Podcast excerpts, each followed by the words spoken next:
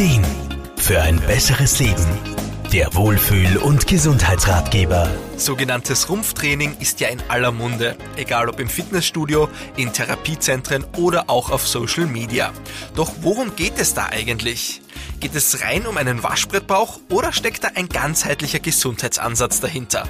Um das zu klären, haben wir den Grazer Physiotherapeuten Wolfgang Brunner-Frumann erstmal gefragt, was denn der Rumpf eigentlich ist. Wenn wir uns beim Körper den Kopf, Hals, die Arme und Beine wegdenken, ja dann bleibt der Rumpf übrig. Also alles vom Brustkorb bis zum Becken. Es ist also unser zentraler Körpermittelpunkt, könnte man sagen. Okay, nachdem zum Rumpf also mehr zählt als nur der Bauch, geht es beim Rumpftraining scheinbar auch um mehr als nur um den Waschbrettbauch.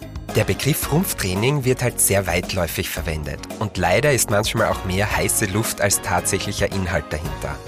Aber für gut ausgebildete Trainer und Therapeuten ist Rumpftraining oft ein zentraler Schlüssel, um Probleme im Rumpf selbst, aber auch im restlichen Körper in den Griff zu bekommen.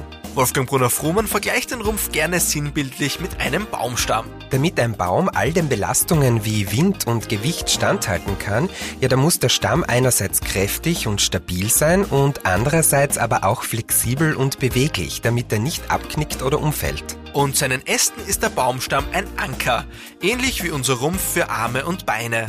Und das bedeutet auch, je besser der Rumpf in Balance ist, desto besser können auch Arme und Beine arbeiten. Wir schauen in der Therapie drauf, in welchen Rumpfabschnitten es Kraft braucht und in welchen es eher an Bewegung fehlt, wo zum Beispiel Spannungen sitzen und wo man vielleicht bei Bewegungen ungünstig ausweicht.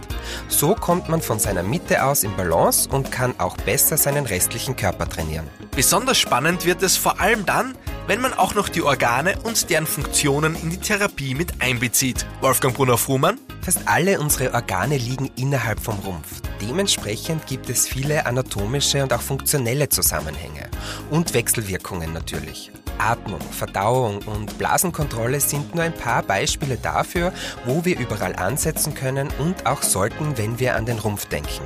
Der oft zitierte Spruch Rumpf ist Trumpf kommt also tatsächlich nicht von irgendwoher, sondern macht durchaus Sinn. Denn durch ganzheitliches und professionelles Rumpftraining stärken wir unsere ganz persönliche Mitte für mehr Balance und Lebensqualität. Markus Kropatsch, Serviceredaktion. Der Wohlfühl- und Gesundheitsratgeber. Jede Woche neu